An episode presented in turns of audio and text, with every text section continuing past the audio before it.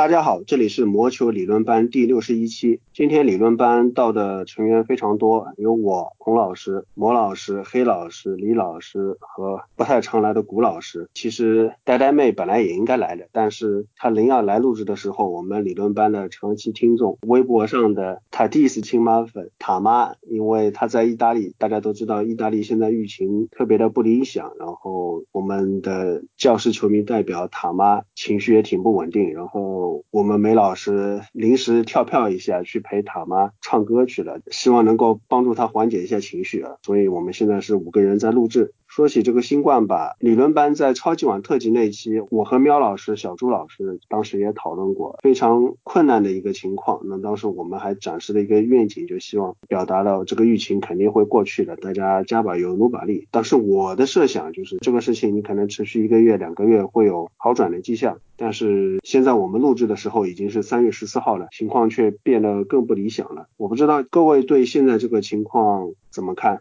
就不得不说，这次疫情对我们来说的影响都是比较大的。好在现在国内的情况是渐渐的稳定下来了，也没有什么过多的这个新病例的增长。但是最近的欧洲和北美地区的话，现在的情况是慢慢复杂了起来，特别是对这个体育比赛的影响也是非常大的。然后我们今天也来给大家讲讲这个现在北美和欧洲的一些情况和体育比赛受到影响，有的被取消，有的被延期。然后也是希望我们一起。能够最后战胜这次疫情吗？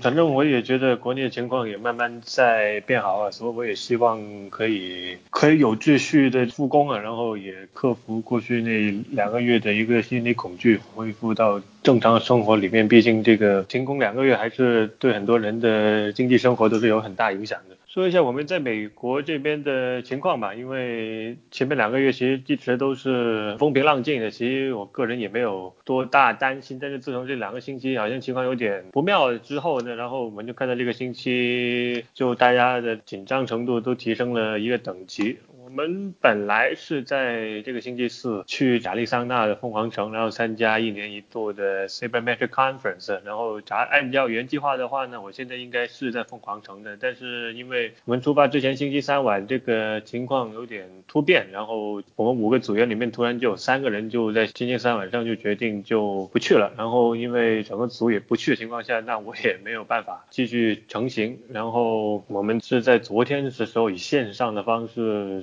完成了今年 Super Magic Conference 的一个项目的介绍。这两天情况有一点突变，然后也导致了这边一定程度出现上了很多超市的一些疯抢。然后我不知道那些乡村的地区怎么样，但是在纽约，在曼哈顿这边，那些很多超市都已经是被抢空掉了。所以也看得出大家突然的，到星期三四晚连续这么大的动作之后，大家好像也心头一震这样。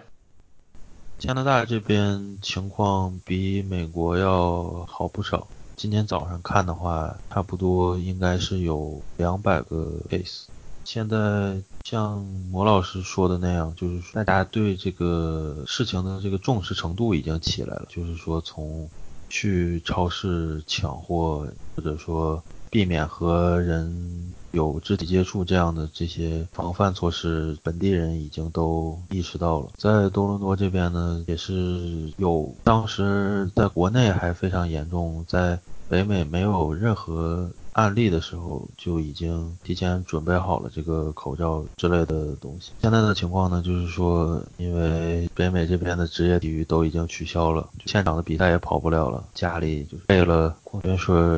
各种罐头食品，然后足够支持我差不多。两周，所以说现在基本就是这么一个情况，几乎绝大多数的学校已经停止了线下的课程，就是高中直接关闭，然后大学已经是想办法把所有的课程都移到了线上。现在北美这边基本就是这么一个情况。对，其实北美好像给我们一个感觉，很多方面都 shut down，就是各方面能够停的不必要的 business 啊，不必要的 event 都已经停下来了。像学校也好，体育也好，四大联盟的停赛，我觉得可能从大趋势上来说是不可避免的。但其实从 NBA 一个令人比较哭笑不得的情况作为一个爆点。这个就是在爵士和雷的比赛之前，然后爵士的中锋戈贝尔是身体就有点发热，有点生病的迹象，然后这个比赛也是延迟了很长时间，最后决定不得不推迟进行。然后经过检测的话，戈贝尔确实感染上了这个新冠病毒，然后这个对整个 NBA 或者说整个北美域的这个影响是非常大的，因为你想，一旦一个球员是感染上了新冠病毒，然后他参加过的这些比赛，他接触过这些球员，还有一些球迷啊，一些工作人员，其他的人员，这个扩散开来情况是非常严重的。然后 NBA 在很短的时间内就宣布，当天的比赛还可以正常打，但是后面的比赛是全部终止掉了。这个也对整个北美四大联盟的影响也是非常大的，因为 NBA 已经停赛了，其他的比赛因为差不多，特别是像 NHL 还有很多和 NBA 共用场馆的情况，所以说接下来几个其他的联盟也是相应的宣布了联赛的暂停，或者说联赛开始的推迟。对 NHL 的主席 Gary Bettman，他其实在公开的采访里面说的很明确的，在之前新冠疫情蔓延的时候，他其实就是说联盟一直在关注这个事件，但是 NBA 这个情况发生了以后，他就说了一句话，就是。这个事情让我想到了，如果我们 NHL，当然现在 NHL 据联盟所知没有球员感染上新冠，如果有人感染上新冠的话，这个会是一个多么可怕的后果。所以在 NBA 宣布停赛的当天，NHL 就发了个声明说我们正在紧急研究这个事情。然后第二天一早就有消息说晨练先取消掉了。然后又有记者爆料，纽约游骑兵他从丹佛的机场本来应该飞往亚利桑那的，但是他改签回纽约了。然后包括有。有一些裁判什么在路上的也说都回家了，这个时候大家都推测是不是 NHL 也决定要停赛了，然后再过了几个小时，我记得是北京时间这里半夜两点钟吧，确实就发出来正式声明说 NHL 也停赛了。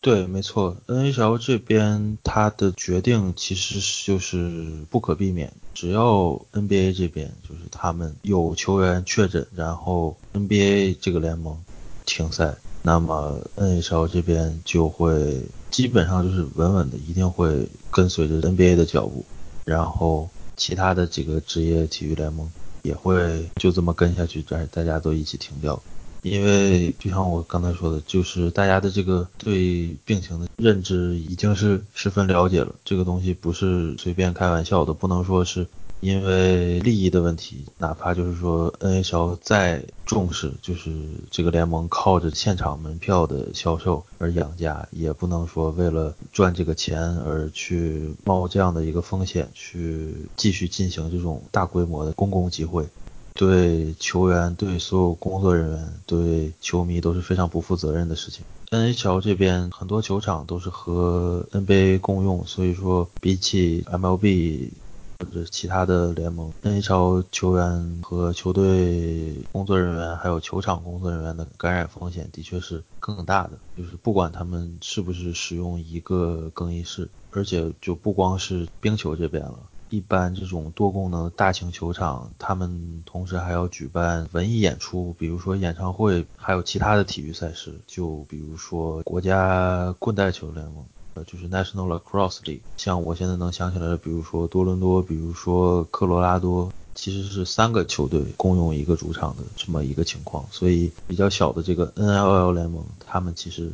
比 NHL 还要早的就宣布，就是他们这个联盟也。只能被迫休赛了，是这样的一个情况。相较于 NBA 和 NHL，MLB 这边在爵士中锋戈贝尔感染新冠肺炎后，没有第一时间直接采取措施。但是据联盟相关消息人士透露，其实，在春训开始的时候，联盟内部就有关于一旦新冠肺炎的疫情爆发之后，联盟应该采取怎样的应对措施，有过相应的讨论。随着新冠肺炎的疫情在在美国本土呈蔓延的趋势，联盟关于这个预防疫情的相关讨论也更加的深入。各支球队在春训前已经就相关的事宜通知了球员和球队的工作人员，因而联盟在参考了 NBA 的相关措施以后，也是在本周正式宣布 MLB 的春训从就提前结束，然后原定于三月底的 MLB 新赛季开幕的时间。也暂时往后推延两周，到四月三日。具体 MLB 新赛季什么时候开幕，要看到时美国的本土疫情发展到怎么样的程度，再另行商议。相应的，MLB 小联盟也在 MLB 联盟宣布这个措施后不久，也发表了声明，三 A、两 A 还有一 A 联盟的比赛开始时间也无限期终止。至于什么时候能恢复比赛，也将是美国的疫情发展情况而定。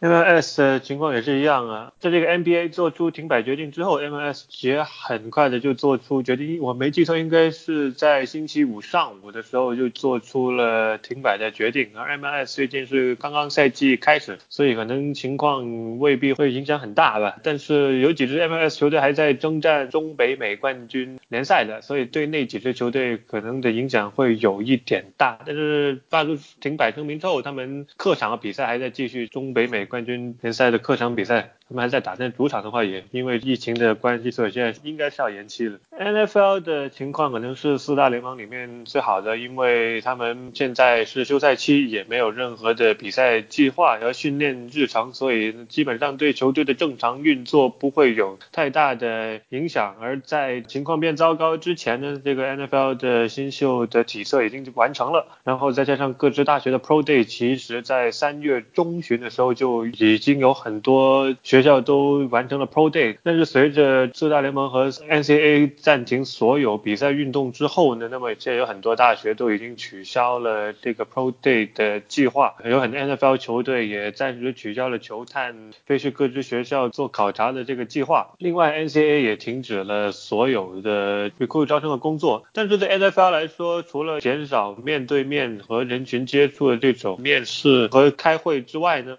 ？NFL 原定在这个星期天的自由球员市场以及十八号的这个业的这个日程是照常进行的，所以我们这几天会看到很多的一些自由球员市场的操作，以及我们也看到前几天像泰坦已经做出了很多的裁员的一些动作，然后为下星期的业和自由球员市场开放做好签人腾空间的准备。所以对 NFL 来说，其实影响不算很大。当然，现在 NFL 最关注的就是下个月的选秀大会怎么办。但下个月选秀大会。在已经是要到四月底，然后各方面当然也希望这个选秀的时候，这个疫情可以得到有效的控制，然后大家对这个疫情的忧虑也可以有所减缓。但是实在不行的话，那么我觉得其实这个选秀大会就变成相当简单的事情了。然后就像各位 Fantasy 玩家很熟悉的那样，就把选秀搬到线上选就可以了，而且也可以减少很长的一个等待时间，然后也不需要花三天的时间，甚至一天就可以选完了。当然那个可能对这个拉斯维加斯当地会是有。有很大的一个影响，因为毕竟我们看到最近几天 NFL 这个选秀大会的活动都是很成功啊。当然，除了 NFL 之外，另外一个今年新上路的橄榄球联盟 XFL 的影响就很大了，因为 XFL 是在上个月二月份就开始了常规赛，但问题是现在三月中疫情发生突变，然后导致各大联盟都停赛的情况下，XFL 也被迫做出了停摆的一个决定啊，因为他们西雅图球队球场里面有一位应该是场内。被摊档的一位工作人员被查出是阳性的，所以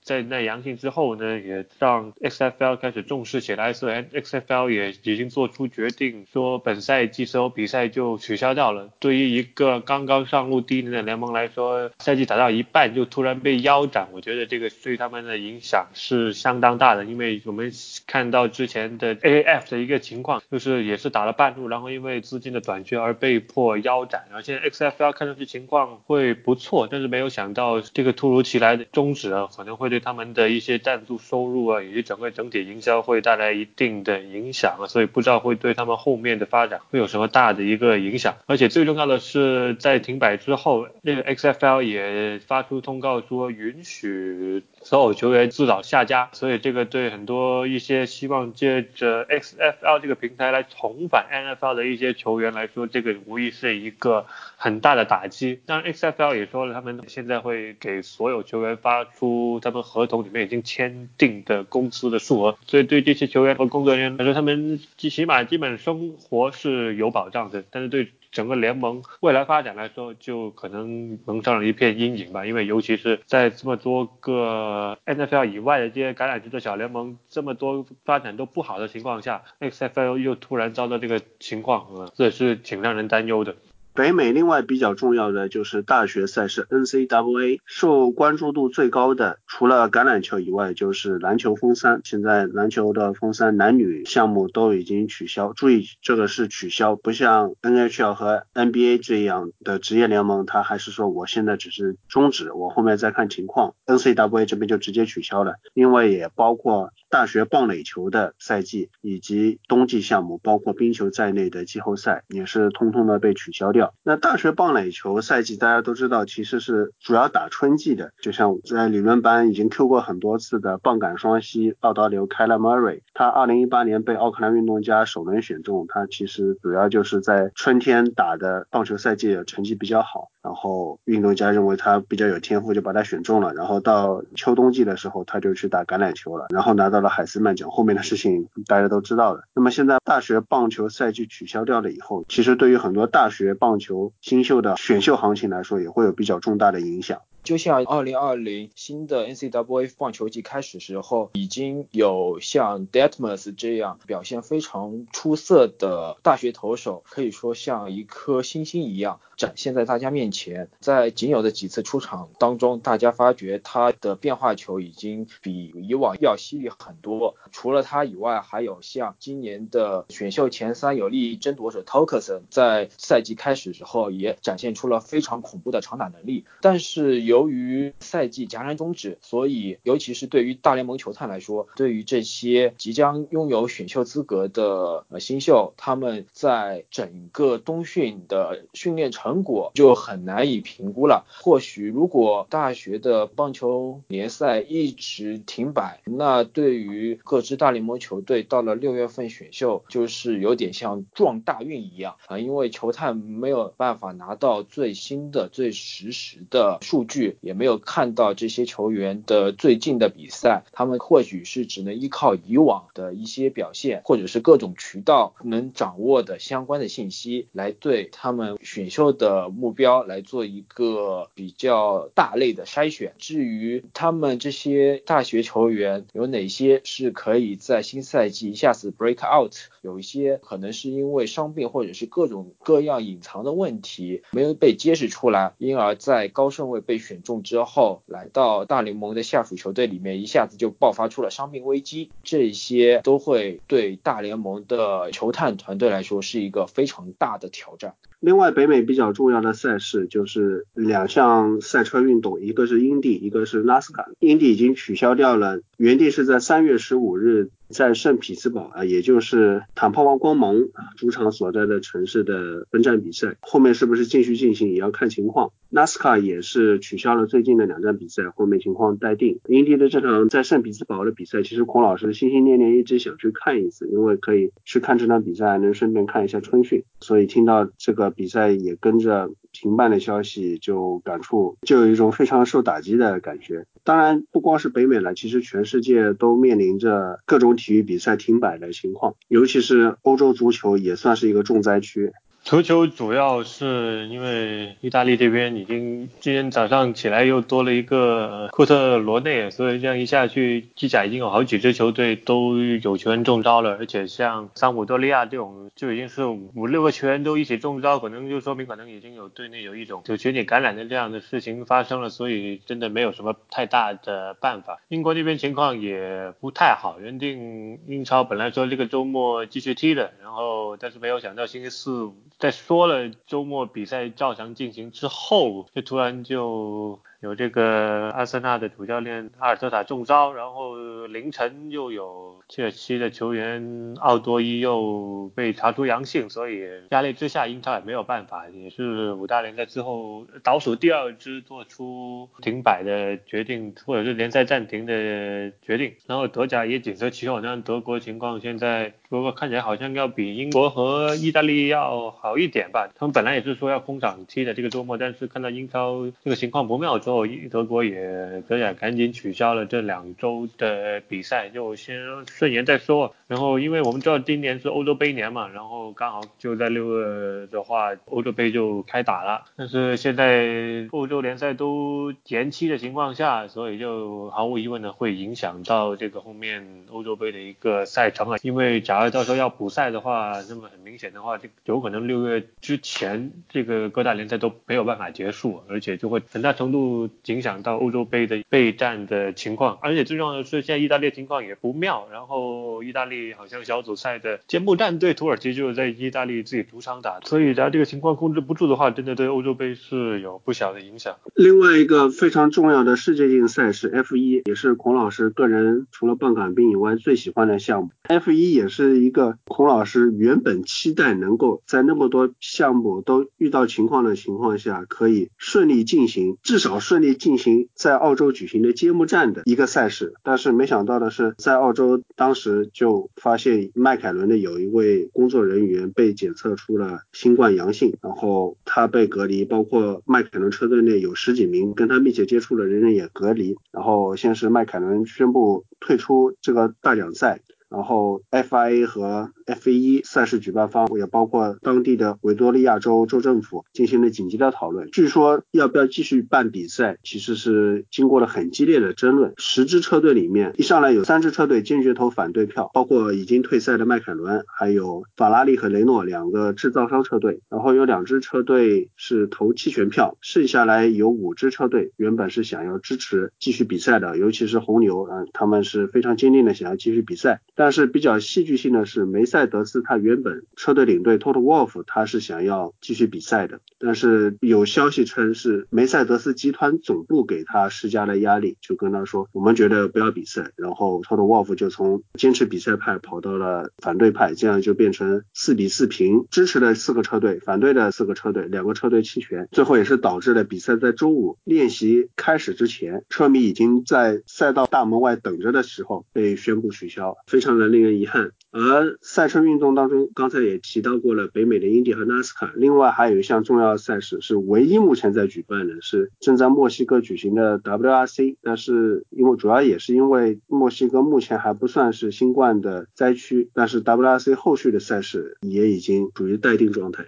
这次由于意大利是新冠的重灾区，所以对于公路自行车这个项目里面，意大利是非常重要的一个国家。然后这个对自行车这项运动也是影响是相当大的。这个还要从上个月底在阿联酋举办的这个环阿联酋赛开始说起，因为当时是在倒数第三个赛段的时候，有两名来自意大利的工作人员是确诊感染上了这个新冠病毒，然后当时就是宣布了比赛结束。然后无巧不巧，三月份又是对于公路自行车赛是在意大。利是非常关键的一个赛程，就三月份包括有白鹿赛、双海赛和特别重要的五大古典赛之一的米兰圣雷莫赛，所以说这三个比赛也是毫无疑问就肯定要直接取消了。然后后面几项比赛也影响比较大，由于是三四月份啊，正好是在欧洲进行比赛，然后直到四月份之前的比赛，包括在西班牙的环加泰罗尼亚赛和在比利时弗兰德斯地区的比赛全部取消了。然后这还没完，因为意大利也又又正好是三大环赛之一，就环意的一个重要的比赛。这个比赛是在五月份，然后由于意大利现在的情况，这个环意它的第一个赛段是在布达佩斯，然后那边匈牙利也是由于意大利这个情况，然后也是对意大利有所限制，然后这个比赛就毫无疑问要会被推迟了。这里面我觉得就是说对这个自行车这项运动影响非常大，不但是因为这些比赛被取消了，而且自行车比赛不像其他的比赛，它是由很多个小比赛啊，或者说很多个赛。赛事组成的，如果说一两个赛事不能够正常进行的话，是对于这个赛事本身来说是有非常大的影响的。然后由于说这个呃车队还有这个升降机制，车手也是要为了自己的成绩来争取，所以说这个方面影响也是比较大的。而且今年像目前的这个情况来说，如果不乐观的话，会影响到接下来的这个环法，然后环意环法这两个大完赛都受到了影响，再加上今年又是奥运会年，奥运会的这个公路自行车比赛也。是非常重要的，所以说今年不可避免的对自行车的行业是一个严重的打击。对网球来说也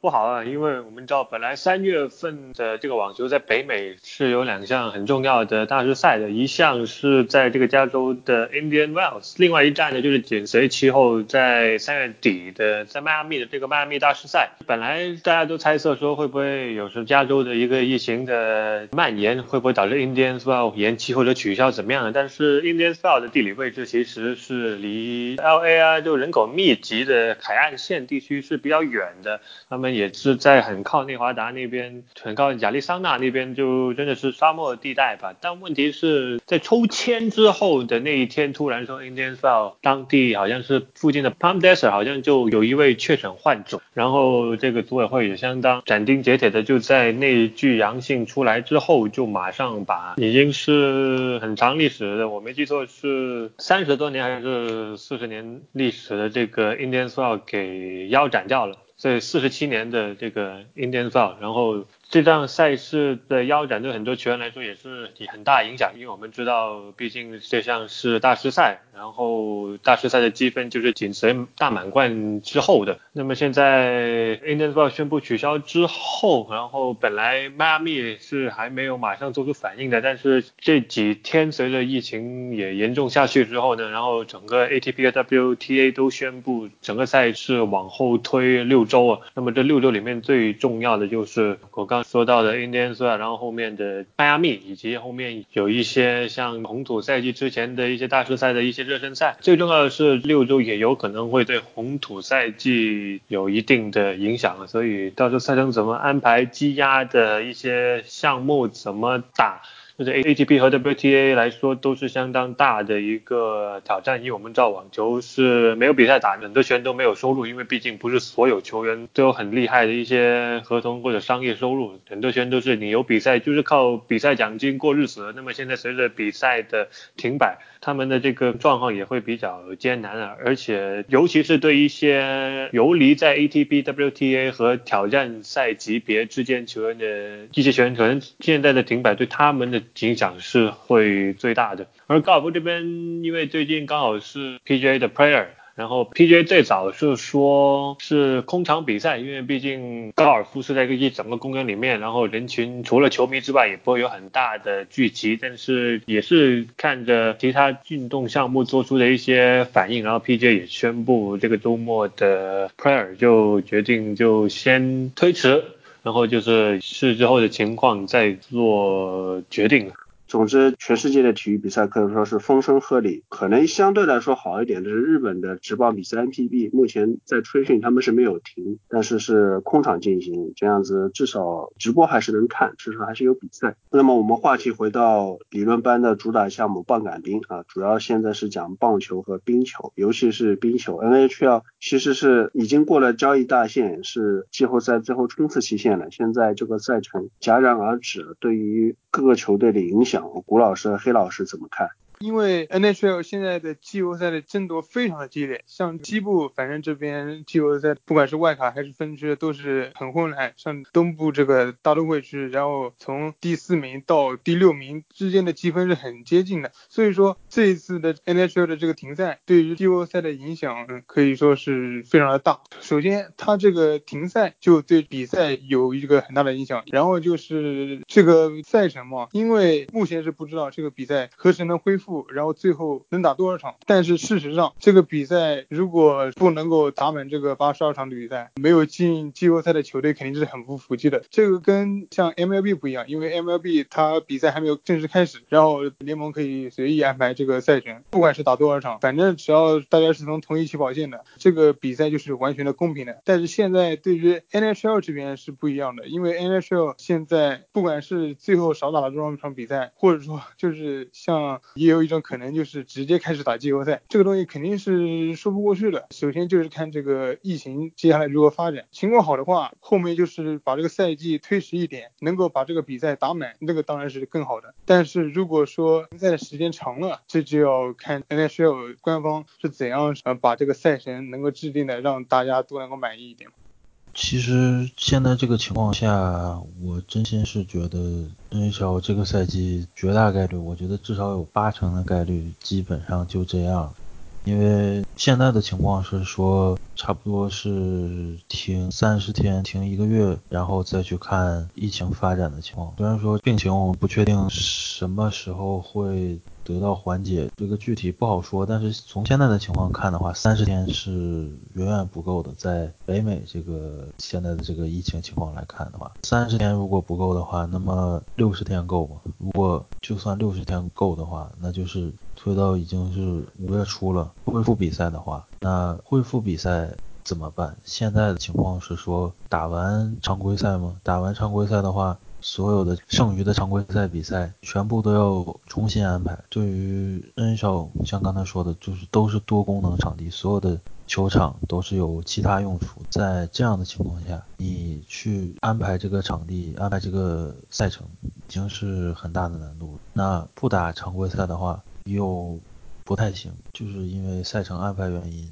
应该是有球队已经打到七十一场了，有球队打六十七场、六十八场。这样的情况下，不打常规赛了，直接去打季后赛也很不现实。就说，哪怕要比的是 point per game，就是说每场比赛平均拿到几分，这样的按均分来算的话，也说不过去。因为剩余比赛的赛程，总会有球队不满意。这样的情况下，就是必须要把一个场次拉到平齐的状况。就是说，这样的话，肯定还有球队会抱怨这个赛程的不公平。就比如说，把这个八十二场缩减到七十六场或者七十二场。但是又说回来，现在已经有球队打七十一场了，隔两个月之后让他们再打一场常规赛比赛，然后去打季后赛，这是非常离谱的一个决定嘛？我是真的是看不到这个赛季比赛恢复的这个希望了。就是说。除非就是你真的就是常规赛打满八十二场，然后不打季后赛了，直接按这个积分来做决定。但是我想这样的一个 proposal，就是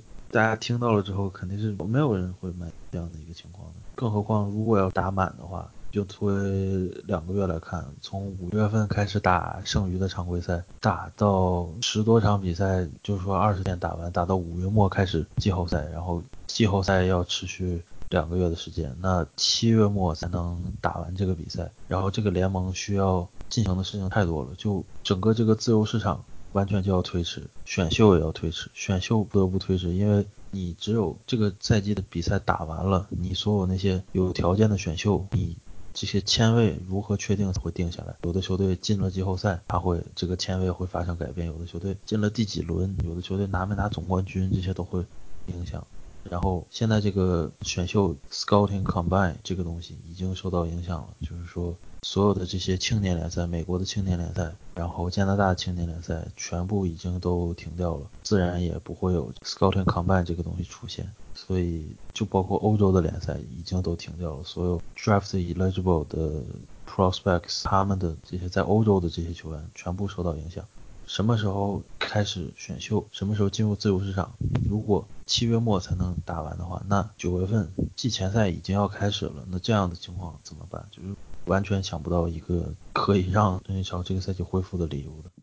胡老师的意思，我觉得说的挺到位的。实际上就是一个可行性的问题。我们这个 NHL 赛季还有没有机会恢复？我前面也想到一点，就是如果我们就所有的赛程本来应该是在六月中旬打完，然后我说推迟。一个月，那打完就是七月中旬。或者说，如果推迟两个月，打完就是八月中旬，然后你再考虑到其他的联盟需要做的事情，就可能就不太现实了。所以我们现在想得到的是，也许这个 season 就要是 shortened，然后就是常规赛要 shortened，甚至我在想是不是把季后赛 shortened，季后赛会不会少掉一轮？但是如果我们常规赛把它削掉几场，你现在在已经进行到各个球队七十一场到六十七场不等的情况下，你把这个赛程再去调整，削掉几场比赛，肯定是有一个公。公平性方面的问题，但是如果我们假设，就是说我们努力一把，我们试着把这个赛季打完啊，如果你把剩下的赛程你削减到啊七十三场、七十四场这种情况啊，然后把季后赛再削减一轮，我们争取能够把这个赛季能进行下来。就像 Batman 讲的，我希望能够把斯坦利杯把这个 Cup 给发掉。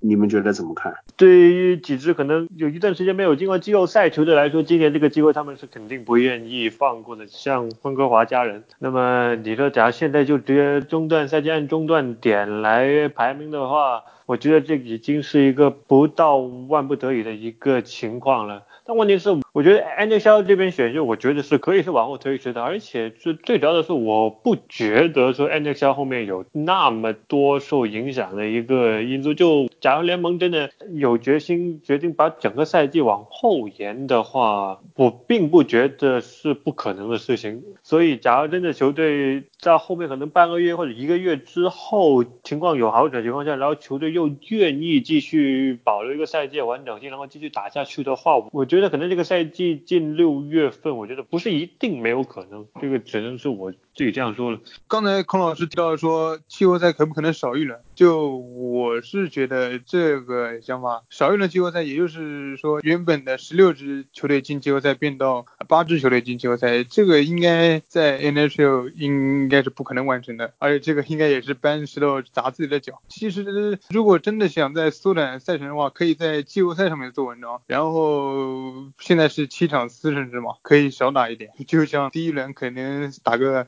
三局两胜，然后打个五局三胜、七局四胜，这些东西是呃也可以考虑的一个方面。第二个方面就是我想就可不可以按照现在的这个积分排名，如果就是说现在时间来不及了，马上就要赶紧把这些季后赛的球队定下来，打不了那么多场了，那么有个 我想的办法就是可以先把各个分区前三先挑出来，他们已经可以直接晋级了，然后剩下来的外卡的名额可以让一些就是还有机会争夺外卡的球队可以直接进行这种季后赛模式的对抗，就是让他们把这个进入季后赛的这个主动权掌握在自己手上嘛，就像棒球 MLB 里面的 Game 幺六三这样类似的比赛，就是说看看能不能通过几场的这个系列赛能够把这个季后赛的名额决定出来，这可能是一个比较可以操作的东西。嗯，包括我前面也在想到的，就是我们不一定非要说把注意力放在这个赛季，如果下个赛季我推迟半个月或者一个月，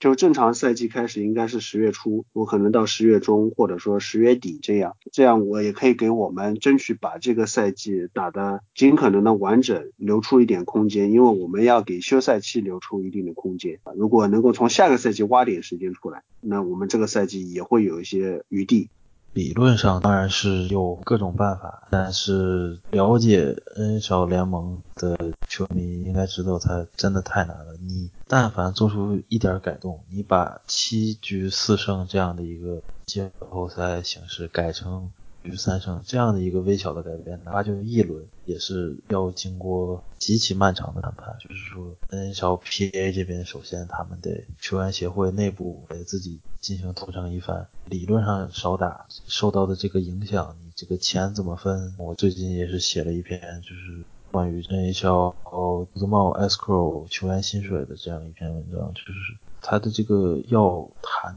那细节太多了，NHL 这个联盟其实就是很特别，在这个四大联盟里，真的是非常的，想不出一个比较合适的词来形容他们。我觉得这个东西通过的可能性不是特别大，的确就是说这种特殊情况下，NHL 这边现在每天都在开会，都在想，他们这边这个官方的措辞就已经很微妙了，就是他们说的是 hopefully，他们希望这个他们完全就是。被动的情况，完全就是听天由命的情况。万一有奇迹，就是为什么现在不取消？为什么这些职业球队不像 NCAA 那样直接把它这个赛季取消？就是因为他们是职业联赛，还要盈利，还要赚钱。如果真的这个病情突然神奇的发生了好转，那么大家都乐意就是说恢复过来。现在他们现在这个 suspend，现在这个暂时的这个 postpone，并不是 cancel，就是这样的。所以说，觉得难度挺大的。这还不像 MLS 或者 MLB 这样。赛季刚刚开始或者赛季还没开始的联盟，他们这边运作起来会更好一点。NHL 这边打到即将进入季后赛的这样的一个情况，现在去想办法去。不是不可能，但是我真的觉得是概率太小。说起来还真是令人痛心啊！前面魔老师提到了有一些长期没有进季后赛的球队肯定会比较难受啊。没错，其实理论班唯一有两个球迷的 NHL 球队就是温哥华家人了，就是我和魔老师两个人都是家人的伪球迷。本来是之前几个赛季看球都少，反正我是这个情况，我不知道魔老师你是啥情况，对吧？但是这个赛季我们两个看球都很多了，因为确实是有机会进季后赛。魔老师呢你。来应和我一下。就前两天其实就没事干的时候才会看一看，大部分就是看看集锦啊，就比分之类的，这样就过了。的确是这样。对吧？你看，然后我们两个家人的 bandwagon 好不容易看球热情起来的，然后又甚至于说连表情包里面啊，前两天我还拜托戴老师做了一个家人的吉祥物大兵的一个配了一个台词叫季后赛我来的一个表情，那没想到这个 flag 立的是呀，就是难受。不过没办法，这个现实就是如此啊。这个 NHL 你是一个进行到大半的赛季，你后面再去调整，你考虑到联盟的一些繁文缛节也好，或者说现实的一些公平性也好，各方面的因素，如果疫情或者说大环境不允许的话，确实很难办。但相对来说，棒球可能我们能够寄予的希望要大一些，因为毕竟目前为止还是春训，理论上来说还没有影响到常规赛。当然，现在联盟里面已经明确表态了，春训是全部取消，常规赛至少要推迟两周，所以我们可能预计赛程应该也会有所调整。对的，按照现在的时间，其实 MLB 还没有真正进入原计划的新赛季的赛程当中。但是，呃，根据联盟最新颁布的情况，可能会存在取消春训，直接进入常规赛的可能。不过，这个倡议提出，立刻就遭到了联盟里不管是记者还是相关教练的异议，就认为现在春训进行到这个程度。其实因为疫情，整个春训戛然而止。如果联盟决定是疫情情况择期要重新恢复 MLB 常规赛的话，作为球员，他们需要一个充足的时间来重新找回竞技状态。尤其是对于投手来说，现在一般作为先发投手，他们的投球计划可以说是刚进行到春训计划的一半就被戛然终止。如果要求 MLB 联盟先发投手在没有做好充足的春训准备情况下，直接投大联盟的比赛。那肯定各个先发投手的表现会大打折扣。第二，可能会引发很多先发投手的伤病隐患。所以，从对保护球员健康的角度来说，还是从比赛的观赏性来说，业内很多人士都建议，MLB 恢复常规赛之前，还是最好可以引入相应的春训的规划。或许这一个新的春训，它的时间周期会比较短，但是相应的春训安排对于整个棒球。联盟来说还是至关重要的。由于联盟新赛季的相关的时间安排还没有公布，所以关于新赛季 MLB 嗯要打多久还是一个问号。从现在的情况来看，大概率呃新2020赛季 MLB 的常规赛不会打满一百六十二场。嗯，那至于打多少场，整个赛程需不需要联盟的安排赛程的成员重新来排个赛程，这到现在为止都没有消息透露出来。不过之前 MLB 赛季有一个前车之鉴值得现在的联盟参考，那就是1972赛季。1972赛季开始之前，呃，由 Marvin Miller 发起的罢工，直接导致 MLB 赛季延后开幕了十三天。当1972赛季 MLB 的赛程推迟十三天举行的时候，那势必会出现一个非常诡异的情况，就是前十三天联盟的比赛取消以后。联盟里面各支球队他们所剩余的比赛场数是不一样的。就我们拿二零二零赛季做个比方，新赛季前两个礼拜，嗯，各支球队打的比赛的数目肯定都不是一样的。有的球队可能新赛季比赛打的多一点，有的球队新赛季开始比赛打的稍微少一点。另外，有的球队可能一开始打的客场比较多，一些球队打的主场比较多，所以整个赛程的强度，每支球队肯定不一样，而当时一九七二年的 MLB 的总裁下了一个非常武断的决定，就是取消了呃 MLB 一九七二赛季前十三天比赛被取消之后。联盟就要求各支球队就按照原有的赛程来比赛，就不对整个的赛程做任何的改动。因而到那一九七二赛季结束以后，当时的美联东区有两支球队的战绩咬得非常非常紧，最后排名第一的底特律老虎是以八十六胜七十负的成绩，拿到了美联东区的冠军，从而进入了季后赛。但是这对于第二名波士顿红袜的球迷来说，那就非常不公平了，因为波士顿红袜的败场数和底特律老虎一样，都是只有七十场，而红袜吃亏在因为那个赛季红袜被取消的比赛数目比老虎多了一场，所以整个赛季红袜比老虎少打了一场。由于当时一九七二年联盟总裁的武断的决定，所以红袜就以一个非常尴尬的半场的胜差就屈居于老虎之下，无缘季后赛。呃，如果说这样的情况发生到现在的话，那肯定整个呃网络啊媒体都已经肯定会把联盟骂得体无完肤。不过在当时，居然联盟各支球队还接受了这样的结果，所以从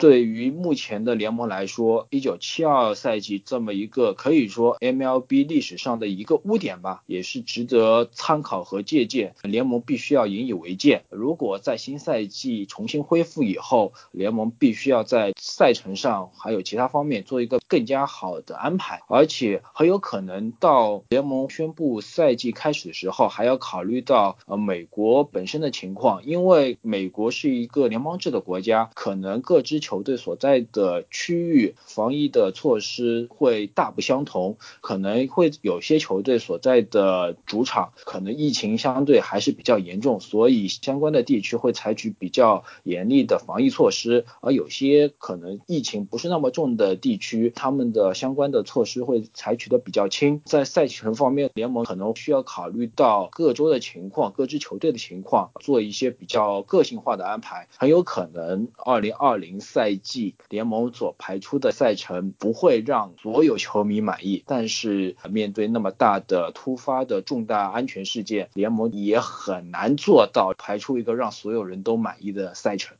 我觉得现在联盟调整赛程啊，有几个问题。第一个问题就是，我也同意需要安排一些春训赛。第二个问题是，我在想是不是需要做几个预案？什么意思？就是如果我们能在五月初开打，是赛程怎么排？五月中开打赛程怎么排？六月初开打赛程是怎么排？因为 MLB 季后赛肯定是最迟也应该要十月上旬要就开始了，因为在你打到十一月中什么的，冻也冻死了。万一参加世界大赛的是北方球队，这个场面就太壮观了。但是不同的赛程长度的话，对于赛程的修改可能也要用不同的方法。那我觉得一个比较简单的方法，是不是先从削减同分区的比赛开始？因为同分区的比赛是比较规整的，每个球队有七十八场同分区比赛，每个同区对手有十九场。呃，这样子从消减来说，可能是一个比较容易调整赛程的一个方法。我认为，如果联盟可以在五月初就可以恢复的话，对各支球队的赛程影响，尤其是对北方球队的赛程影响不会那么大。从某种角度来说，减两场，只要对同分区的一些比赛做一个数目的调整就足够了。尤其是对于北方的一些球队的主场，四月份经常会出现各种恶劣的天气，所以很多球队。他们本身四月的主场在北方地区的比赛，经常会因为各种各样的气候原因被推到甚至是五月份、六月份。因而联盟能在五月初就恢复常规赛的话，整体各支球队的常规赛赛程调整不需要很大。而且我觉得联盟可以考虑在六七月份或者是之后的赛程。在某些特定的场次可以增加一些一日双赛，就是赛程里面的 double header，而不是因为天气原因而被迫做一个一日双赛的赛程安排。因为如果做 double header 的话，相对来说联盟整体的赛程会变得更加紧凑，留给各支球队的休息时间也会比较多。这样的话也可以更好的压缩时间，保证比较短的时间内大联盟球队的比赛的数量可以达到一个比较理想的。to do.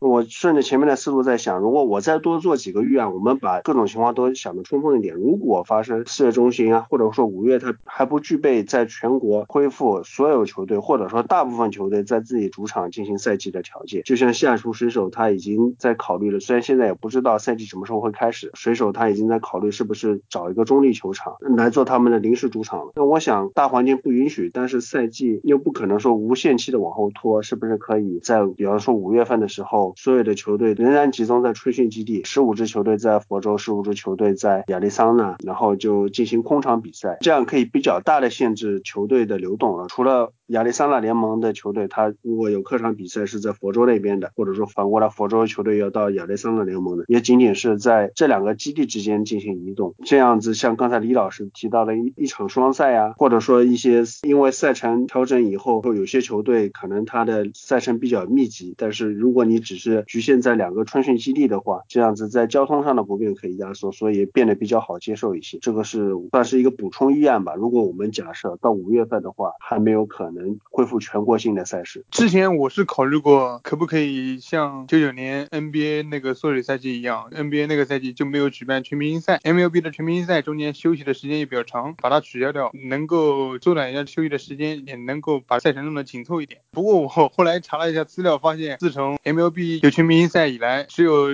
一九四五年的二战那年是没有举办全明星，所以说这个方法 是一个可行的方法，但是真正的操作起来，可能还是觉得。没有必要吧，毕竟也也就一场比赛而已。关于刚才龚老师说的这个，确实是有一定的道理。不过我觉得可行性可能还是有待商榷吧。毕竟 MLB 是一个商业联盟，你说不让他在自己的主场比赛，感觉这个仪式感就没有了，这些门票收入就没有了。对于 MLB 来说，还是一个比较大的挑战。补充一下，就是我只是说，暂时还不具备啊全国性比赛的条件的情况下，可能到七月份、八月份局势已经缓和了，大家可以各回自己主场。比赛了，但是如果你说我们从七月份才开始打这个赛季，这个赛季缩水程度会非常的严重。所以我的意思是说，是一个替代方案。我们在尽可能维持赛季完整性的情况下和商业价值的情况下去做一个平衡。毕竟你没有门票收入，空场比赛，或者说在开放小量球迷比赛，因为你毕竟是在春训基地，你可能不会有太多球迷，但你至少还有电视直播收入。你有比赛总会比没比赛要好，这个是我的想法。不过说到这里啊，确实潜。在的赛程减少，对于联盟的损失来说会是非常大的。我们就不假设说，如果比赛要被削减，假设这些赛程能够完整的恢复和打完，但是如果有一些比赛要空场进行，会带来多大的影响？其实，在 NHL 正式停摆之前，之前就有潜在的空场比赛的可能性。一个是哥伦布南一主场对匹兹堡企鹅的比赛，也就是联盟宣布停赛当天的一个比赛，当时已经决定了，如果要打的话是进行空场。哥伦布所在。当地的卫生防疫部门已经提出禁止进行大型集会。另一个是在圣克拉拉郡的圣克塞鲨鱼的主场 SAP 中心，圣克拉拉郡也提出了禁止大型集会。当时鲨鱼的表态是因为他们要到三月十七日以后开始才会有后面的主场比赛，是不是要空场比赛？他们当时说是 day to day，我们每天去进行评估一下。最后联盟直接停赛了，所以这个情况也没发生。甚至于当时有些球迷提出来，圣克拉拉郡不让公众大型集会，但是旧金山。当时还是可以，可以让大鱼搬到他们曾经用过的主场 Cow Palace 旧金山市区和南旧金山中间差不多位置的一个球场。所以前面古老师已经说很悲观了，觉得 NHL 这个赛季可能无法进行下去。那这里我们也就来分析一下，如果我们这个赛季不能进行下去，或者说必须要空场进行的话，对 NHL 的损失有多大？关于这点，已经有冰球记者 Scott Burnside 他做过了一个说明，NHL 球队平均每个主场比赛从球迷这里赚到的钱大概。在一百五十万美元到三百万美元之间，这其中包含球票收入、食品销售收入、广告收入等等等等。我们知道 NHL 是四大联盟里面收入最低的一个联盟，上一个财年联盟公布的收入大概是五十亿，应该也是联盟第一次达到五十亿美元。那作为对比，NBA 的收入水平根据福布斯的估算，大概在八十亿到九十亿左右。而且 NHL 的收入里面很大一部分就是现场球迷的收入，就有一个关键的。商业体育联盟指标年入场观众总数，这个数字第一名和第二名都是棒球，第一名自然就是 MLB，最高七千六百万，比较差一点的年份，像去年这种不到七千万已经算是荒年了。而第二位呢是 MILB，也就是棒球小联盟。每年大概在超过四千万左右，呃，三四五名比较接近，基本上就是这三个联盟，日本职棒 NPB 以及 NHL 和 NBA 差不多都是在两千万到两千一百万左右。所以我们可以看到的是，NHL 的年入场观众总数和 NBA 其实是不相上下的，而且 NHL 的球迷消费能力相对来说要比 NBA 球迷要高一些，这也就体现出来了现场观众对于 NHL 的收入来说是多么的重要。如果从一些电视转播收入啊，也就是那些不去现场的球迷这边能。赚到的钱来说，NBA 的吸金能力是远远高于 NHL 的。但是从现场球迷收入来说，NHL 和 NBA 球队是不相上下，尤其是美国南方的城市，冰球传统相对来说比较差一点，很多球迷他可能是选择看电视，能够给 NBA 球队带来收入，NHL 在这边要差一点。但是在愿意去现场的硬核球迷来说，NHL 球队即便是在一些南方城市，也和 NBA 球队是不相上下的。所以如果发生空场比赛，或者说是赛赛季取消的情况下，即便损失同样的场次，对于 NHL 球队的打击也要比对 NBA 球队的打击来说要大得多。因为 NBA 它毕竟还能够有很多直播的收入，但对 NHL 球队来说，这个损失就挺大的。而且 NHL 整个联盟的收入对于工资帽来说是息息相关的，而且联盟也临近了下一个 CBA 的谈判，这也会带来很多比较复杂的影响。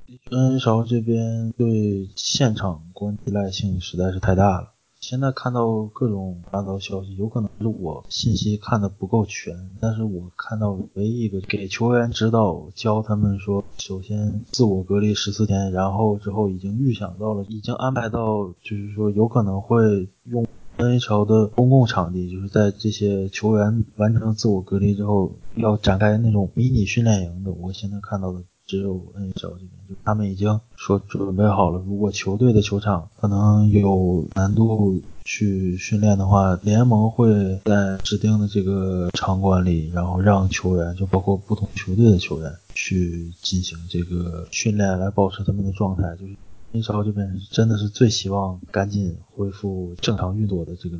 不过目前为止，官方的回应关于这个比赛到时候恢复之后是不是要空场，就包括赛季结束之后的这些动作，就没有一个明答案。他们这边工资帽的影响就是会被这些东西直接左右。上一期讲了一下 NHL 总经理大会，其中就是关于这个下赛季工资帽确定到底是多少钱的一个内容。然后这一期正好就能继续用得上这样的一个信息，就是说上一期我们说很有可能就是达到这个他们 NHL 官方 Bill Daily 这边给出的这个最底线，就是差不多是八千四百万这样的一个水准。但是现在来看，很有可能是会更低，会比他给出的这个 floor 还有。至于会低于这个赛季的，我觉得并不会。这并不是一个因为劳资协议而。谈崩了而展开的一个，这只是因为这种天灾人祸所以造成的。NHL 官方和 NHL PA 他们的目的是一样的，他们在这种问题上，应该不会出现这种因为利益而产生的矛盾。所以说，球员就像上期说的，球员真的更不想看见的就是这个 escrow 这个东西，就是联盟暂时扣下他们的这个工资会继续增长。不过前两天我看到有报道，就是说。如果这个赛季剩余的比赛受影响，很有可能上赛季的 escrow 是九点五 percent 还是十一点五 percent，很有可能就是这个赛季如果这么受影响的话，ESCO 会涨到十五 percent，就是球员年薪百分之十五都会被扣下。也看这个赛季的这个亏损非常严重，我怀疑就是说百分之十五里，可能球员到最后两年之后，这个找的这个统计部门终于把一年这个赛事利益算出来，最后发现。这个十五 percent 球员一分钱都拿不回，这样的情况是真的是 NHLPA 的噩梦了。所以说现在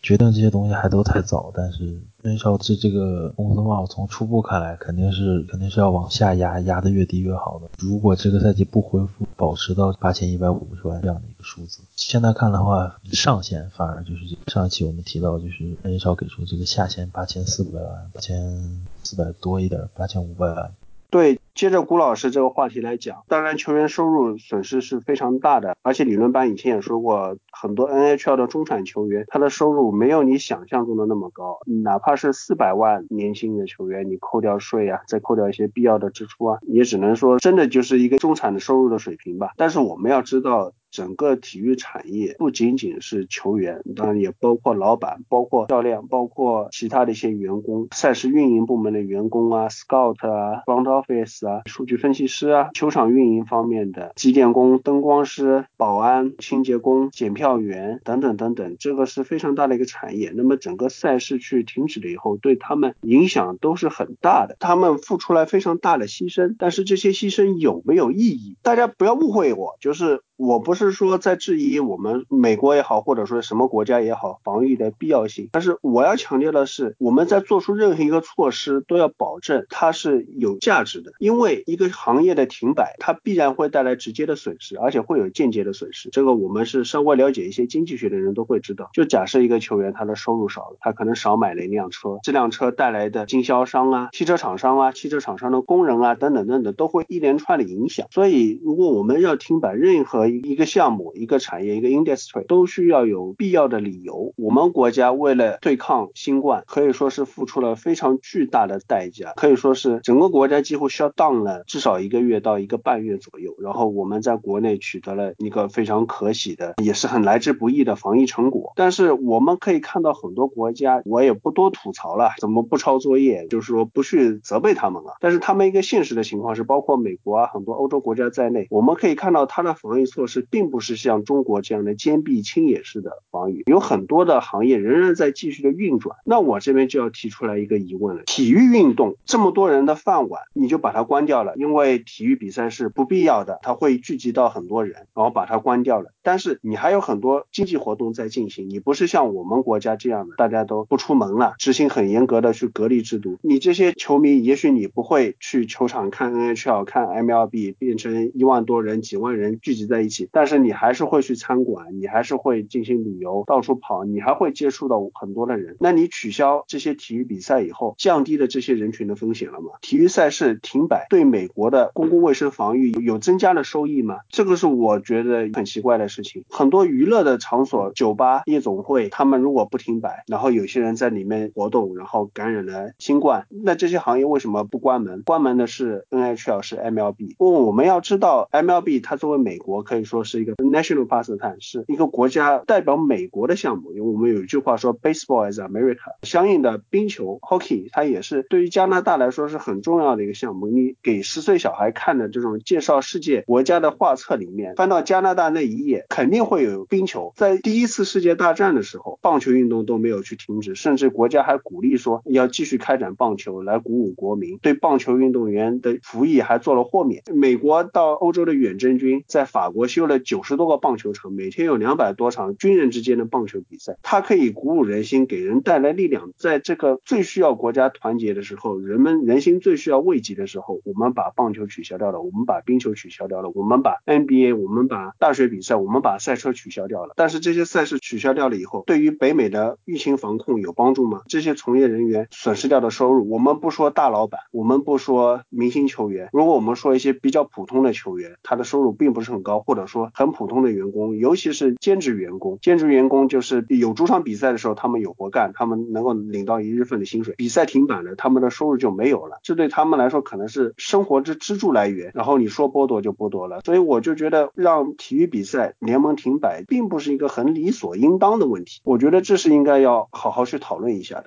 其实拿疫情和一二战背景来这个对比，我觉得不太。恰当，因为最主要的是一二战没有延烧到美国大陆的本土嘛。你说在那种战争时期的的后方要有这样的体育赛事鼓舞人心，这个完全没有错。尤其像在二战的时候，赛车橄榄球 MLB 其实也没有中断过，只是玫瑰碗当时因为西海岸可能的空袭的威胁，然后一度是搬到了内陆来进行。那问题是在那种情况下的后方情况下，在战火没有燃烧到美国大陆情况下，体育赛事来鼓舞士气，我觉。觉得是完全合理的。那问题是现在有疫情的情况下，疫情的蔓延是在人群当中。我们现在也看到美国这边情况不好，而且疫情和真正的打仗最大差别是你并不知道病毒的传染的途径，有身上有谁携带的这个病毒，有谁做好了防护措施，谁是在不知道的情况下跟这些可能携带病毒的患者来做了一个接触。另外一个就是战争时期需要体育运动，我其实可以拿欧洲足球来做一个例子。吧，像意甲，其实二战开始前面，其实意甲一直都在进行。意甲最后一个赛季是四三年在结束，四三年盟军登陆之后呢，意甲其实也一度一样是在意大利是停止了两年，四三四四和四四四五赛季是两年是直接停摆了，然后是要四五年之后才重新恢复比赛。换个地方看一下，离欧洲战场也很近的英国吧，我们看一下英国早期三九年、四零年一开始的时候还是有一定程度的体育赛事，四零年也传说的单子。只是传说，好像也没有什么真的文字或者是官方记载。据说是靠着大雾掩盖之下，然后当四零年这样比较著名的爱丁堡德比其实是有踢过的，但问题是没有官方数据证实。我们拿英国这个例子来做个比较吧，英国也不是主战场吧，英国本土也没有发生争战斗吧。那问题是二战时期英国国内联赛全部也一样停止了，所以我觉得拿疫情和战争这个做比较，我觉得是不合适的。我再解释一下，就是在战争时期，其是资源都非常紧缺的情况下，仍然在进行比赛，就说明棒球也好，或者说冰球也好，这些体育赛事有很强的鼓舞作用。那么这个鼓舞作用，你在面对疫情的时候，我觉得是也是一样的。而另外一方面，我再重新去强调一下，就是大家可能都觉得第一反应是大型集会也许会造成卫生风险。如果你有一个人被感染，你跑到看比赛，周围前后左右都传染上。但问题是，还是我前面说的，你要做就要做的彻底，你要限制人员流动，就应该像我们中国是这样的，进行非常严格的隔离，控制人员的流动，人与人之间的接触。那你现在你公司也不停工，你其他娱乐场所也不关闭，你不看比赛，我们就假设 Smith 先生他感染了新冠，他自己还不知道，他的症状不明显，他本来要去看一场巨人队道奇的比赛，但是因为 MLB 停赛了，他不会去 Oracle Park，他不会在这个球场里面感染他前后左右的球迷，但是他仍然会上班，他仍然会去学校接他的孩子，他仍然会去超市买东西，东西他仍然会去酒吧喝一小杯，然后突然有一天觉得哦，I feel sick，我觉得我可能不舒服了，然后一检测他得了新冠，从头到尾他接触了多少人？我的意思就是说，他不去看比赛，但他仍然有很多替代的活动，所以他真正的就是我们取消比赛，我们牺牲比赛了以后，减少了公共卫生风险嘛，我们损失了一个非常能够稳定人心的力量，损失了美国的国球，但是我们为此换来了安全性上的提升，减少了疾病传播的速度嘛。如果美国还是这样松松垮垮的防御，我觉得你让体育赛事去做一个很无谓的牺牲，我觉得是一个很不公平的事情。我感觉是什么？就是体育赛事取消，就像是一个政治正确一样，因为大家觉得啊，这个东西是最不必要的，就优先把它给考虑给 cancel 掉。但我觉得，如果就是美国能够像我们中国一样，能够坚决的进行防御，那我觉得这是对的。当然，我们中国进行坚决的防御，也不是说只关了体育赛事，很多项目、很多的 industry 都是一起关，都是一起缩小到最低限度。美国这样子松松垮垮的防御，然后就把体育赛事给牺牲掉了，其他的人还是糊里糊涂的到处活动。第一，这是没有意义；第二，就是说对体育来说是不公平的事情。不过要考虑到主要的是时间节点的问题，在整个引发北美各个体育联盟陆续停摆的直接导火线是爵士的戈贝尔被确诊新冠肺炎阳性，这个事情是一个直接导火索，由此所引发的，不管是队友被感染也好，还有包括了球迷被感染也好，从中所引发出的隐患，其实直接就导致了一个像羊群效应一样的社会恐慌心理，在这样大的压力下，可能各个联盟他们所考虑的已经不是说所谓的鼓舞士气也好，还是说稳定人心也好。假设各个联盟的总裁他们坚持要求说要把这个比赛继续办下去，他们可能面对的舆论的压力，来自球迷方面的压力可能会更大，甚至可能会影响职业联盟的声誉。这对于职业联盟未来的发展来说是一个非常非常大的风险。就像之前也有相关的职业联盟在涉足了某些不应该涉足的地方，由此所带来的相关的经济损失，前车之鉴大家也都看到了。所以，关于各个职业联盟他们在考量整个赛程是不是要继续，他们不光是要考虑到本身的经济利益，他们同时也要考虑到相关的社会效益，也要考虑到。方方面面，媒体包括相关的舆论，他们这方面的压力，其实各个联盟各有各的难处。那么显然，在各个联盟的管理层的眼里面，他们在这么一个非常时期，他们选择停摆是一个相对来说比较容易的选择。要求他们 要把这个比赛不断的继续下去，这首先他们要冒非常大的风险。就一旦之后再出现类似后续的。各种各样的连环发生的感染，甚至由于联盟的比赛进行而接连发生的群聚感染事件，这可能会对联盟的整体声誉产生一个毁灭性的打击。对于各个联盟的掌门人来说，也是一个不太愿意看到的情况。你要说是影响的话，我倒也同意。这个我们再回到节目前半段讲过的其他赛事，其实我前面说过，F1 里面在澳大利亚站是不是继续进行下去上，奔驰车队他跳票，他的车队领导人啊，注意说是车队领导人，他本来是想要支持继续比赛，但是据说来到了奔驰集团的压力，然后我们也可以看到。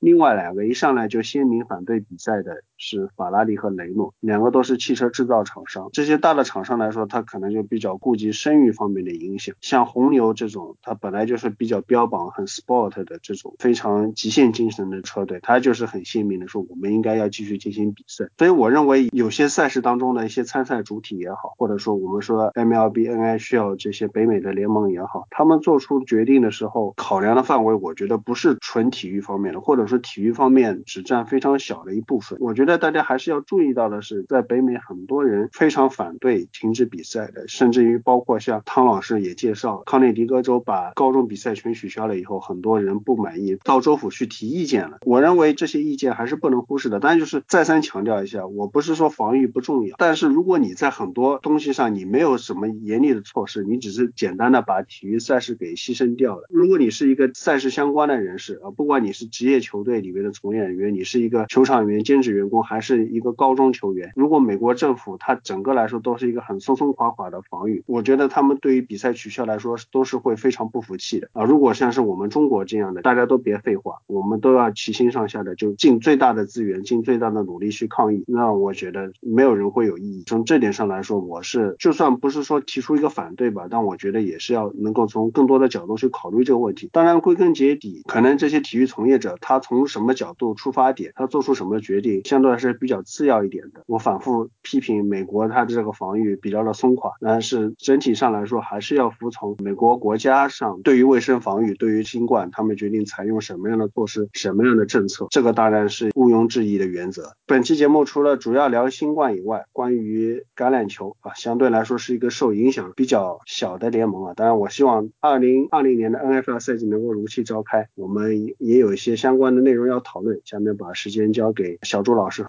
各位听众，大家好，我是小朱。这一期节目简单给大家聊一下新通过这个新的 NFL 劳资协议。因为在上上期节目里，其实我和苗老师也都聊到了新劳资协议，在那个时间点啊，它已经到了一个一码线的位置。为什么到了一码线的位置？三十二支球员代表啊，以十七比十四一票弃权的这样一个惊险结果，通过了第一轮的这样一个投票。而第二轮投票只需要在两千左右球员中获得一个简单多数，百分之五十就可以通过新劳资协议。但是显然看今天这个投票结果，可以说是非常的惊险。让人非常的惊讶，以一千零一十九比九百五十九，仅仅六十票的优势，惊险通过了决定未来十年 NFL 大计的这样一个新劳资协议，也可以从侧面反映出球员内部的巨大的撕裂，对新劳资协议的立场分裂的情况。在此时此刻，NFL 球员工会还没有开启发布会，所以我们无法得知球员内部巨大对抗的一个内情。但反过来看，我认为这次新劳资协议虽然球员方争夺了多方面的他们想要得到的利益，但但是 NFL 资方和 NFL 联盟无疑还是这次劳资协议谈判最大最大的赢家。有一位球迷跟我说了一句话，他说他觉得这样一个惊险的投票结果，从侧面反映出 NFL 这次一个新劳资协议啊，他在获得通过的前提下，他最大化了 NFL 联盟和资方的利益啊。我认为这句话是非常有道理的。从接下去的一些条款的盘点来看，为什么我们认为 NFL 联盟和资方是这次协议的这个最大赢家？最简单的原因是因为他们达到他们的目的，他们的目的是什么？他们目的就是增加比赛场次，增加比赛场次意味着整个联盟的收益直线上涨。我们知道联盟的核心价值在哪里？是它的比赛，比赛打得越多，比赛日收入越多，曝光度越高，意味着占 NFL 收入最大头的转播场次的收入增加，所有人的利益一起增加。所以扩张 NFL 的比赛场数应该是 NFL 长期发展的一个核心战略。但是从劳资协议看，我们看 NFL 大获全胜，不仅增加了比赛场次，它还同时打开了在未来继续增加场次的先河。打开了两个潘多拉魔盒，而且不光是常规赛增加，季后赛同时增加，他在一个协议里达成了两个先河，而他开启这两个先河的代价，在我看来是可以忽略不计的。为什么？因为他的付出的这样一个利益妥协，更多的是针对的 NFL 底薪阶级，不管是大名单从五十三人增加到五十五人，对于大量底层球员而言，每年多了六十四个球队名单，非常好的工作机会去争取，还是说训练组名额从十个增加到十二个，或者说整体的 NFL 球员底薪增加，或者是训练组的薪资增加，虽然增加幅度很大，从三万增加到十万，但是对于球队老板来说，相比那种几千万的大合同而言，这种十万、几十万的这样一些数目，无疑是一些可以忽略不计的小恩小惠。所以说，整个劳资协议来看，联盟和资方都达到了他们最想要的目的，但是他们付出的代价，我认为是非常低的。整个协议看下来，最最最最实在的球员方针的利益，无疑就是球员未来可以获得联盟总收入占比从百分之四十七上升到百分之四十八。但是相比这个常规赛增加一场的收入十七分之一，我们简单的看这个数字而言，它的收入远远大于这百分之一的总收入。光从这点来看，从数字上来对比，NFL 联盟无疑是大获全胜的。而我刚才也提到了，包括那三项啊，大名单增加到五十五人，训练组名额增加啊，底薪增加，训练组薪资增加，这样一些举措，针对的是哪个群体？一目了然，它针对的就是 NFL 的一些边缘球员，一些最底层的球员，他们的一些利益。这些球员可以说组成了这次投票里的一些金字塔底座的一个最大的一个数目。而联盟和资方他们这次谈判的一个战略重心，显然是拉拢这样一一个最大数目的底层阶级，帮助他们通过投票。而投票结果也显示了 NFL 资方和联盟在这次谈判中拉拢底层的一个战略获得完胜。而我们看，无论是球员工会谈判委员会六比五通过的不推荐建议，还是一些明星球员，包括 Richard Sherman、Leonard Fournette、J.J. Watt 在社交媒体上公然拒绝这份新协议的这样一些表态来看，这份协议显然是不被大量我们所熟知的明星球员、顶薪球员阶级所认可的，因为这份协议对他们的利益的利好几乎是屈指可数啊，几乎可以忽略不计。顶薪球员最怕什么？受伤，因为他们是最惧怕风险的球员，他们每次上场意味着巨大的曝光度，意味着巨额的收入，他们每少打一场比赛意味着巨大的损失。当然，减少球员受伤的风险也是 NFL 联盟近些年发展重心之一。而在本个劳资协议中，我们看到球员方最大诉求之一就是减少无谓撞击和受伤的风险，所以 NFL 将全年全装备训练的天数啊进一步缩减到仅仅十四天。整个年下来，除了打比赛以外，球员几乎没有说多少训练是需要穿装备的。对于 NFL 整个球员群体来说，是一个比较利好的消息吧。他们的训练负荷减少了，受伤风险也减少了，就砸他们饭碗的一个最核心的一个一个威胁减少了。第二个无疑就是削减药检，我认为是本个劳资协议中对球员方的最大利益之一。我们可以看大麻测试窗口从训练营开始前的四四个月缩到只有两周，大幅度的一个药检窗口的削减，直接意味着球员过去四个月到现在只需要在两周上下不去服用大麻，他们可能就能通过这项测试。更为让人惊讶的是，联盟还大幅度提升了检测阳性的标准，意味着检出阳性的难度会变得更大。同时，你被检查出阳性以后，你的惩处力度、惩处措施也被大幅度的削减了。过去可能检测出阳性以后就会被禁赛啊，现在可能完全不会了啊。我们看到圣徒上赛季防守截锋 David Onyemata 在休赛期检测测出只有大麻，但是他立即被停赛两场。但是未来可能这样的一些停赛会越来越少。可以说从这一项措施改变上来看，相比之前的规则，这几乎完全放开了球员对大麻的使用。但是反过来我们来看这项措施，我觉得对球员的实际利益来说几乎可以忽略不计啊，因为也没有让他们说减少受伤风险，也没有说给他们提升收入。最后我们看，如果说工资帽啊增加，它增加幅度也不是说特别的大，相比上赛季增加了大概是一千万左右，增加到了一亿九千八百万这样一个数字，均摊到整个球队五十五个人身上，可以说也几乎可以忽略不计。所以整体来看，我们看这份劳资协议，像我刚才说的，针对的更多是给底薪阶级制的一个利益的提升，提升他们的底薪，提升他们进入球队大名单的机会。但是对于一个中高阶级来说，除了减少了一些全甲训练的一些天数以外，相当于联盟绑架他们强行多打了一场常规赛这样的一个结果，可以说无疑对他们来说是难以接受的这样一个结果。然后我们再来看增加两场季后赛啊，每个联合会增加一支季后赛球队，全联盟每年增加两支季后赛球队，从而每年美联国联各有七支球队进季后赛的这样一个方案，个人我是非常喜欢的。上上期节目里我也提到了，相比六支球队的方案，七支球队它不仅增加了首轮就能增加两场季后赛，对于球迷来说是个利好。其次，它减少了一支拥有白 week 优势的球队啊。我们知道过去很多年超级碗球队都是拥有白 week 的球队，自从二零一一二到一三赛季的乌鸦以后，夺得超级碗球队全部都是手握白 week 球队。所以对于季后赛而言，有两支球队拥有白 week，我觉得这个优势太过于巨大。而增加到七场，意味着只有头名拥有白 week 优势，削减白 week，同时它还保障了常规赛两个联合会的头名都依然拥有这个优势巨大的白 week。所以我觉得相对六场而言，七场的优势很明显，但相对八场而言，如果把所有球队都加入到一个季后赛外卡周首轮的这样一个争夺中，八个球队捉对厮杀，对于常规赛头名第二名来说啊，几乎这个优势可以说忽略不计。对于他们这样一个巨大竞争力，冒着一个多打一场季后赛的核心球员受伤的风险，我觉得是非常不值的。所以我觉得六七八三种季后赛球队数量的方案里，我觉得七支球队进季后赛是一个最优方案。个人非常喜欢这个改动，兼顾了一个季后赛扩军，摊大整个联盟的利益，同时削弱了一支球队的白维克优势，同时又保障了美联国联头名的最强球队的白维克的优势。我觉得这样一季后赛的改动，是我觉得这个劳这协议里对我而言最大的一个亮点。综上而言啊，我们还是回到开头所说的，这样一个协议，它体现了一个联盟和资方对于这个联盟的主导。不管是从联盟和资方完全达到他们的目的，不仅增加了一个常规赛和季后赛场次，把整个饼摊大啊，获得一个利益的巨大提升，同时他们开的这个先河方向来看，还是看球员他获得联盟总收入占比从百分之四十七上升到百分之四十八，仅仅上升了一个点，这样一个不成比例的同时，哪怕是百分之四十八的球员收入占比，也是在四大联盟中依然是垫底这样一个位置。我们都觉得 NFL 联盟从现在到未来长期一段时间，未来十年可以说会是四大联盟里可能球员的一个话语权最低的联盟。所以又要提到这个联盟的本质，NFL 无疑是四大联盟里球员方最难争夺利益的这样一个联盟，因为这是由这项运动本质决定的。这项运动。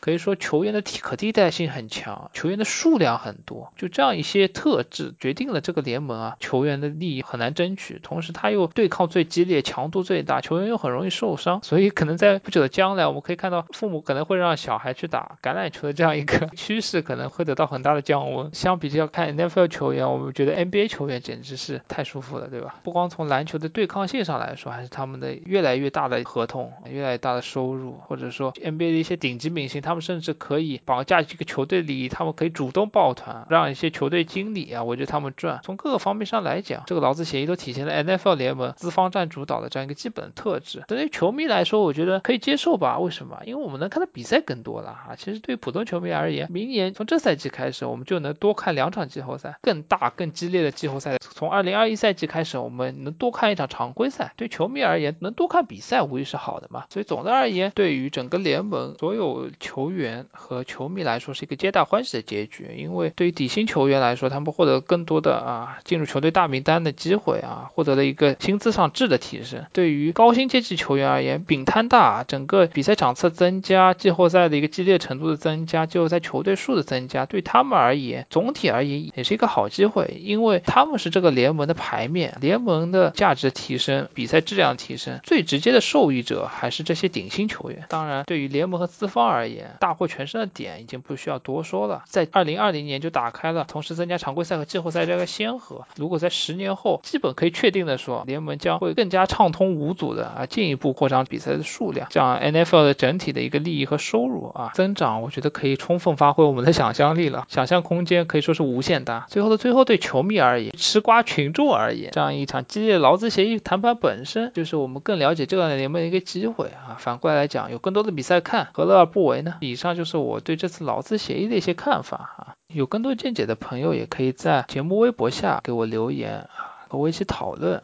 啊，谢谢大家，我们下期再见。好了，以上就是本期的魔兽理论班，我们下次再见。